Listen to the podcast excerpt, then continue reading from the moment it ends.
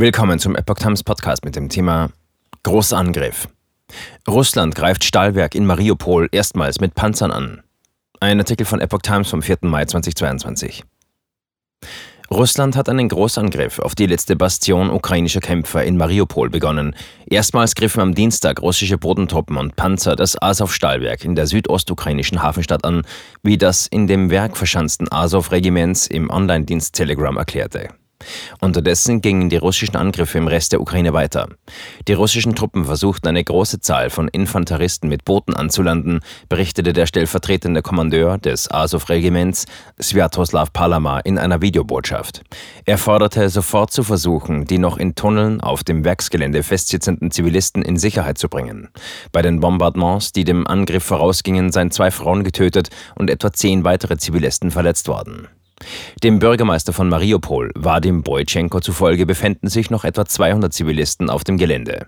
Nach Angaben des ukrainischen Präsidenten Volodymyr Zelensky vom Dienstagabend konnten bei Evakuierungen der UN und des Roten Kreuzes insgesamt 156 Zivilisten aus der Anlage ins ukrainisch kontrollierte Saporischia gebracht werden.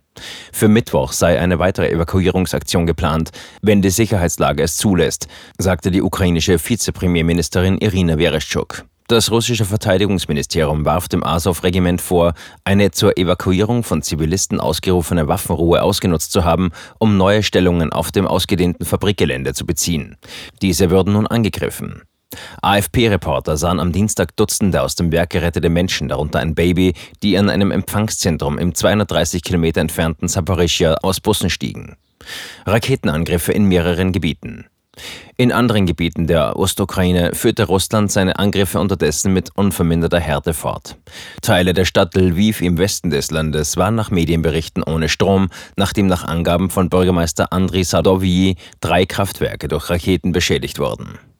Raketenangriffe wurden außerdem aus Vinnytsia im Zentrum, Odessa im Südwesten und Kirowograd im Zentrum des Landes gemeldet. Zum ersten Mal seit Beginn des russischen Angriffskriegs am 24. Februar wurde auch die Region Transkarpatien nahe der Grenze zu Ungarn mit einer Rakete angegriffen, wie Regionalgouverneur Viktor Mikita im Online-Dienst Telegram berichtete. Bei einem russischen Angriff auf ein Kokswerk in Avdiivka in der ostukrainischen Region Donetsk wurden nach Angaben von Regionalgouverneur Pavlo Kyrilenko mindestens zehn Menschen getötet und 15 weitere verletzt. Fünf weitere Menschen wurden nach seinen Angaben durch Beschuss in der Stadt Lyman getötet, vier in Vugleda, je ein Todesopfer gab es demnach in den Dörfern Velyka Novosilka und Chandrigolove.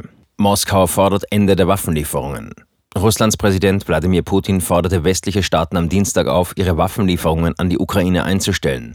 In einem Telefonat mit dem französischen Präsidenten Emmanuel Macron warf Putin den ukrainischen Streitkräften nach Kreml-Angaben Kriegsverbrechen vor, die von der EU ignoriert würden. Der Westen könne dazu beitragen, diese Gräueltaten zu beenden, indem er Druck auf Kiew ausübe, sowie die Waffenlieferungen an die Ukraine stoppt, sagte Putin.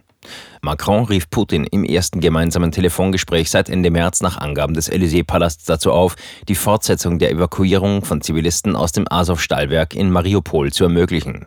Den Geretteten müsse dabei gemäß internationalem humanitärem Recht die Wahl gelassen werden, wohin sie gebracht werden, betonte der französische Staatschef. Zuvor hatte es Angaben von russischer Seite gegeben, einige der aus dem Werk geretteten Menschen seien freiwillig im pro-russischen Separatistengebiet geblieben.